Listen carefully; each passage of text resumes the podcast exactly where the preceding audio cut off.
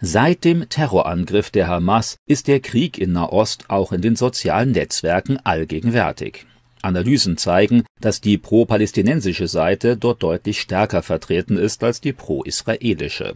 Auf TikTok, dem Kurznachrichtendienst X, Instagram und anderen sozialen Netzwerken wurden unzählige Posts, Videos und Infotafeln zum gegenwärtigen Krieg geteilt Geschichten über Palästinenser, insbesondere über getötete Kinder, über radikale jüdische Siedler und deutliche Kritik an der israelischen Regierung kommen im Internet besonders gut an.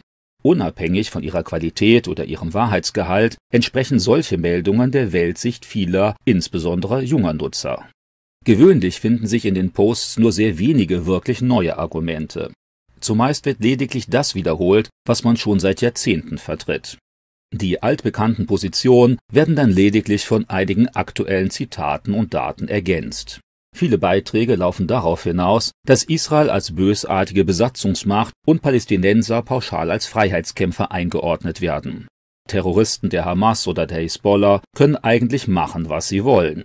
Ganz gleich, wie viele Juden oder Christen sie töten, für die Sympathisanten der Palästinenser ist jeder Anschlag gerechtfertigt, weil die Täter als unschuldige Opfer betrachtet werden Jahrzehntelanger Terror, die Unterdrückung der eigenen Bevölkerung, die Absicht, Israel auszulöschen oder die Unfähigkeit Palästinensern eine konstruktive Zukunftsperspektive zu vermitteln, verschwinden in der persönlichen Weltsicht regelmäßig hinter den Toten der Anschläge. Beiträge, die sich mit dem Terror der Hamas beschäftigen, die auf jüdische Opfer eingehen oder die das Leid der Angehörigen israelischer Geiseln beschreiben, erhalten in sozialen Netzwerken nur wenig Aufmerksamkeit und noch weniger Zustimmung die Algorithmen sozialer Netzwerke verstärken diese Tendenz einseitiger Wirklichkeitswahrnehmung noch einmal. Weil sie entsprechende Stichworte enthalten und häufiger angesehen werden, werden pro-palästinensische Posts den Nutzern auch viel häufiger angeboten. Dadurch verstärkt sich die Einseitigkeit des Blickwinkels noch einmal Während in Deutschland über TikTok und Instagram 5,6 Millionen pro-palästinensische Beiträge geteilt wurden, waren es im gleichen Zeitraum lediglich 132.000, die sich mit dem Leid und der Sichtweise der Israelis beschäftigten. International wurden pro-palästinensische Beiträge 23,1 Milliarden Mal angesehen. Pro-israelische Posts hatten in der gleichen Zeit nur 211 Millionen Aufrufe die palästinensische Flagge wird derzeit rund 100 Mal häufiger gepostet als die israelische. Auch wird über palästinensische Opfer viel mehr gesprochen als über israelische. Palästinensische Gewalt hingegen wird deutlich seltener thematisiert als israelische. Ein wesentlicher Grund bei der massiv verstärkten Verbreitung pro-palästinensischer Nachrichten liegt schon allein in der Bevölkerungsstatistik auf weltweit etwa 15 Millionen Juden kommen zwei Milliarden Muslime, die immer auf Seiten der Palästinenser stehen, ganz gleich, was dort auch passiert. Die gefühlte Solidarität unter Muslimen ist dabei deutlich wichtiger als die konkrete Auseinandersetzung mit den aktuellen Ereignissen. Daneben gibt es in vielen Ländern eine generelle politische Kritik an Juden und am Staat Israel. Auch leben in Deutschland viel mehr Muslime als Juden. Ganz gleich, was passiert, tendieren Muslime dazu, die von Muslim verübte Gewalt eher zu entschuldigen, an Muslim verübte Gewalt aber stärker zu verurteilen. In der linken und in der islamischen Szene werden fast nur pro-palästinensische Beiträge veröffentlicht und geteilt. Eine vergleichbare pro-israelische Szene hingegen existiert nicht nach aktuellen Untersuchungen der Anti-Diffamierungsliga werden in vielen pro-palästinensischen Beiträgen die Kritik am Vorgehen der israelischen Armee mit generell antisemitischen und israelfeindlichen Argumentationen und Behauptungen verbunden, die sich über Jahrzehnte hinweg in der arabischen Welt fest etabliert haben. Dort finden sich regelmäßig sogar positive Anspielungen auf den nationalsozialistischen Holocaust an den Juden Auffällig ist auch, dass pro-palästinensische Internetnutzer Meldungen mit ihrer Sichtweise deutlich häufiger verschicken und liken als Personen, die Israels militärisches Vorgehen gegen die Hamas unterstützen. Gerade für jüngere Nutzer entsteht aufgrund der sehr einseitigen Übergewichtung pro-palästinensischer Sichtweisen in sozialen Netzwerken der Eindruck, dass im Nahostkonflikt die Fakten ganz klar liegen Pro-palästinensische Mediennutzer greifen deutlich seltener auf Inhalte pro-israelischer Beiträge zu als umgekehrt. Die Beliebtheit pro-palästinensischer Posts hängt Untersuchungen zufolge weniger mit deren Informations- und Wahrheitsgehalt zusammen. Besonders häufig werden emotionale Bilder und Texte geteilt mit plakativen und besonders eindrücklichem Inhalt. Journalisten und Influencer, die um Ausgewogenheit bemüht sind, haben statistisch gesehen größere Mühe, Reichweite zu erlangen, als solche, die immer wieder Posts verbreiten, die sich mit dem Schicksal der Palästinenser befassen.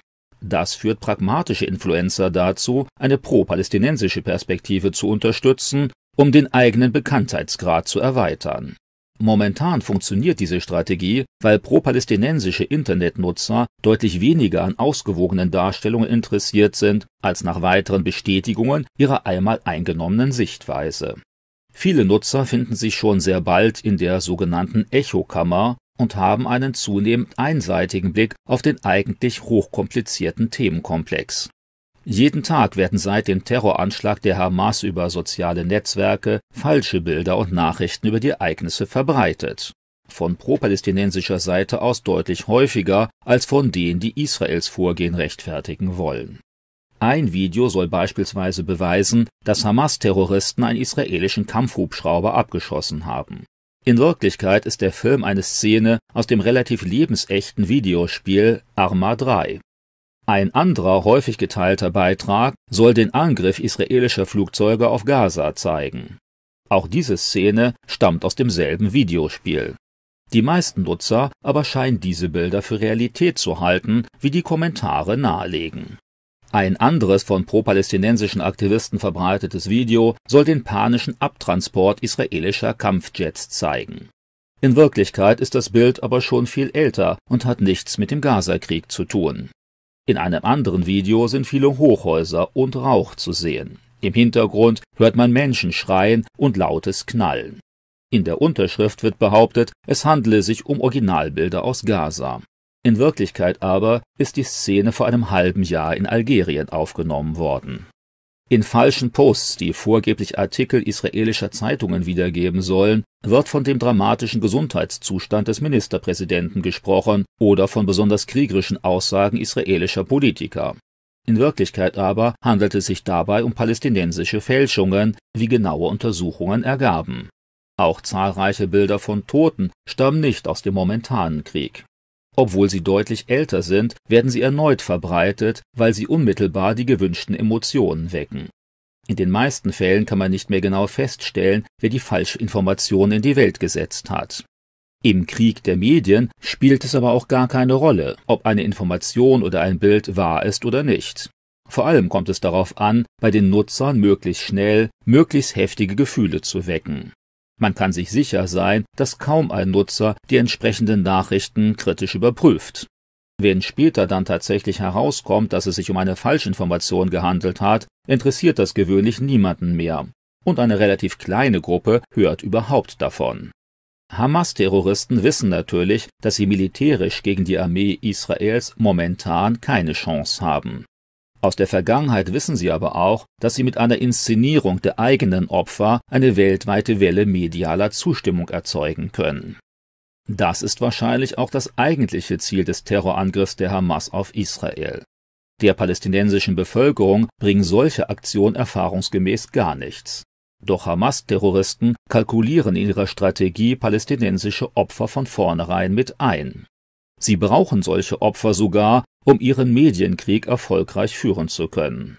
Seit ihrer Gründung 1989 hat die Hamas das Ziel, Israel zu zerstören und alle Juden aus dem Nahen Osten zu vertreiben. Dieses Ziel können sie nur erreichen, wenn sie eine möglichst große Weltöffentlichkeit hinter sich bringen können. Unangenehmen Fragen weicht man regelmäßig aus, zum Beispiel, warum die Hamas-Regierung trotz internationaler Unterstützung das von ihr regierte Land in den vergangenen 20 Jahren nicht vorangebracht hat, oder warum man in den eigenen Gebieten keine Demokratie und Meinungsfreiheit zulässt.